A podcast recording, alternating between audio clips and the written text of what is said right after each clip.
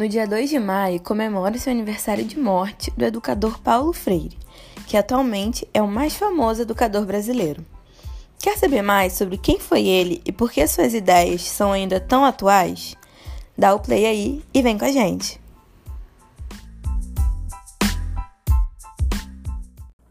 Oi, pessoal, sejam bem-vindos a esse podcast.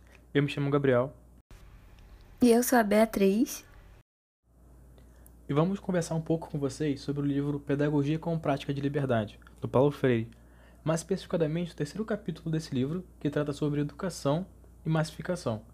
Mas antes de começar, a gente precisa falar um pouco sobre quem foi Paulo Freire e o momento histórico que ele estava inserido.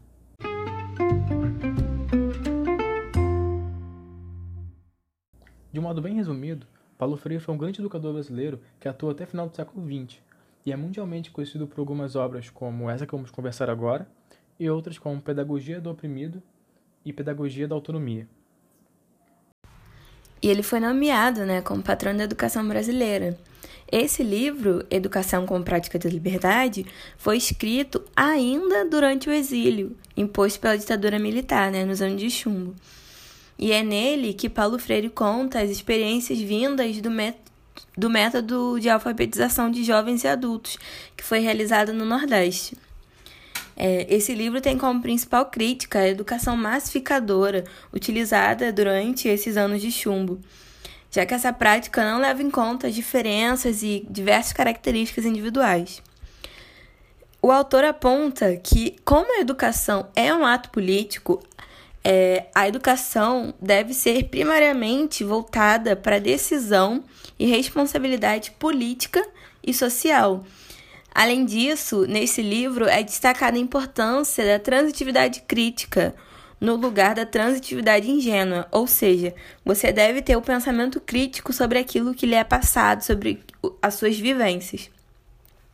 Nesse livro também é enfatizado que o modo de ensino é, que era aplicado na época gerava estudantes com pensamento passivo, com postura passiva diante dos problemas, diante da sociedade.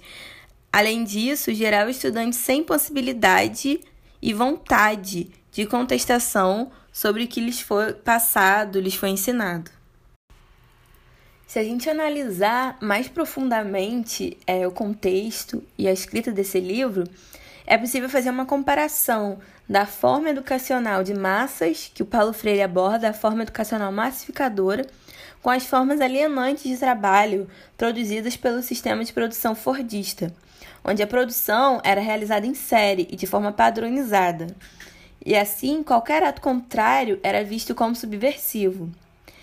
E se a gente parar para pensar, é isso que acontece quando observamos a educação pública na atualidade. Essa educação deseja produzir educação em massa e sem a possibilidade de contestação. Essa mecanização do ensino torna os alunos incapazes de pensar criticamente, o que os distancia dessa liberdade defendida por Paulo Freire.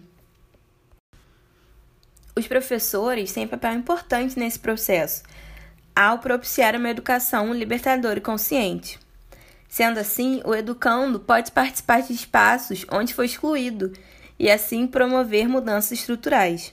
Em sua metodologia libertadora, o Paulo Freire coloca os professores como agentes, mas também como aprendizes, assim como os alunos, para que juntos, professor e educando possam chegar a um debate baseado nas suas vivências pessoais e assim promover a educação como prática da liberdade.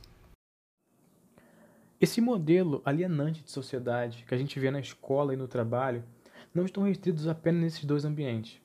Alguns autores como Theodor Adorno e Horkheimer, pesquisadores também do século XX, trabalharam mostrando como até o momento de lazer na sociedade atual atua de uma forma massificante, que através de diversos meios de cultura impõe ao cidadão os valores do que seriam certo e errado, justo e injusto, belo e feio, e transforma esses valores em regras universais, e de maneira indireta, essa forma de pensamento converge com uma sociedade que busca garantir a manutenção do atual modelo de vida e se opõe a qualquer tentativa de transformar a realidade.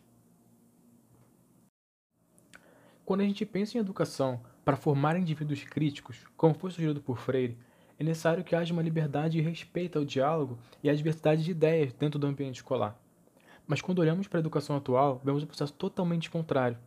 Um projeto em vigor no MEC, por exemplo, busca implementar no Brasil mais de 200 escolas cívico-militares até o ano de 2023, o que é totalmente fatal para o pensamento crítico, porque transforma a escola em um ambiente menos crítico e com mais disciplina, e põe a todos sob supervisão de policiais, bombeiros e militares na reserva, e nenhum deles tem necessidade de ter nenhum tipo de formação em ensino ou pedagogia.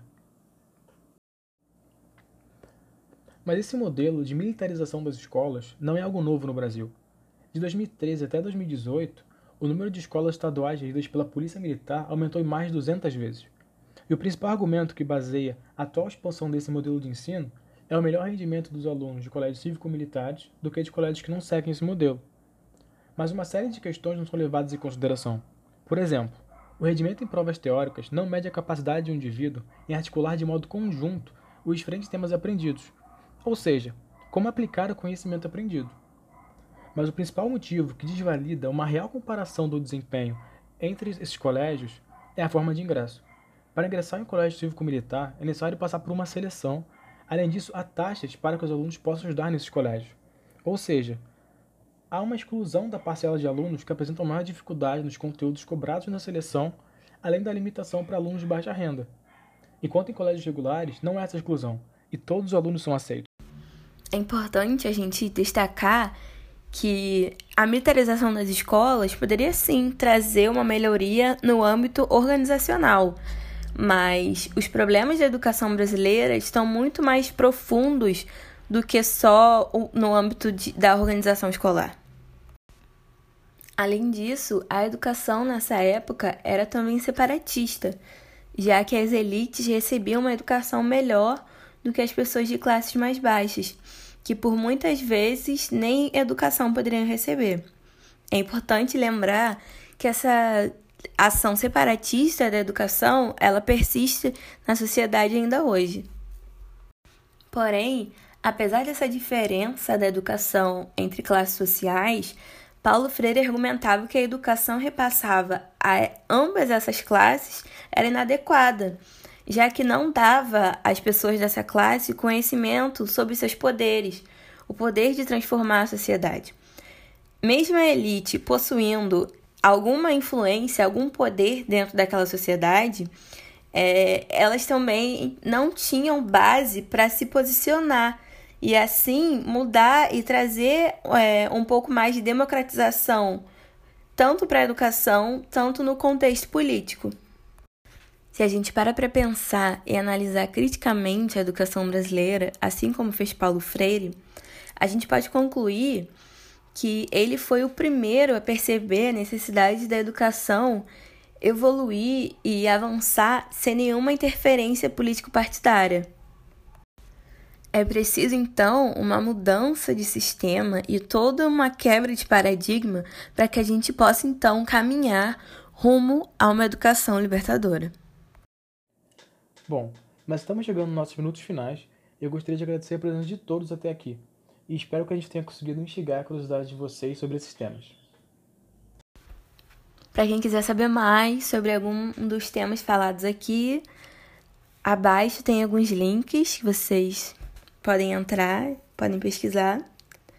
Muito obrigada por toda a audiência e até mais.